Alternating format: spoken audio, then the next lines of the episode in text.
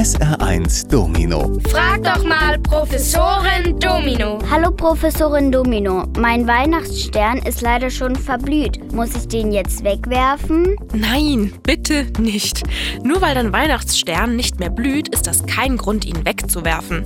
Stell ihn an einen hellen Ort und lass ihn erst einmal komplett in Ruhe. Auch nicht gießen. Oder nur ganz, ganz wenig.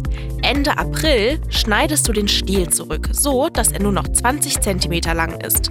Ab jetzt darfst du die Pflanze auch wieder regelmäßig gießen und düngen. Und jetzt kommt ein ganz wichtiges Datum, der 23. September.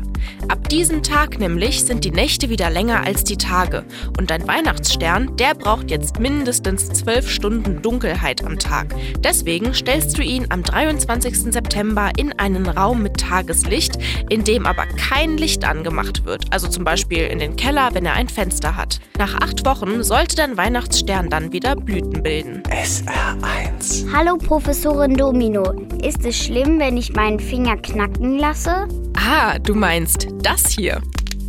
Also so richtig gut und gesund hört sich das ja nicht an. Und man könnte meinen, dass das für die Gelenke nicht wirklich gut ist. Aber da kann ich komplette Entwarnung geben.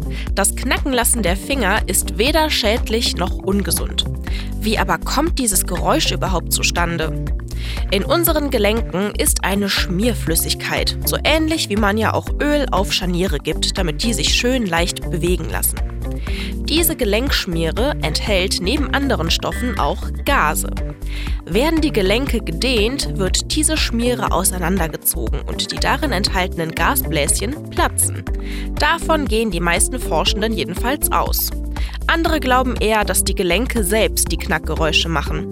Aber egal wie es nun ist, schädlich oder gar gefährlich sind diese Geräusche nicht. SR1. Hallo Professorin Domino, gibt es bei den Schlümpfen eigentlich nur ein Mädchen?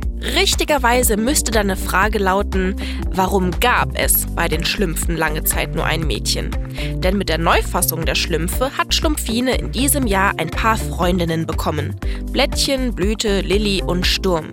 Bis dahin war Schlumpfine lange Zeit das einzige Mädchen, obwohl es gab auch noch Oma Schlumpf und Sasette, die kamen aber nur sehr selten vor. Zurück zu Schlumpfine. Die wurde vom bösen Zauberer Gargamel geschaffen. Sie sollte die Schlümpfe für ihn ausspionieren. Zuerst war Schlumpfine eher unauffällig. Papa Schlumpf verwandelte sie dann aber in die schöne Schlümpfin, als die du sie kennst. Und so wurde sie bald von allen Schlümpfen umschwärmt und stand im Mittelpunkt.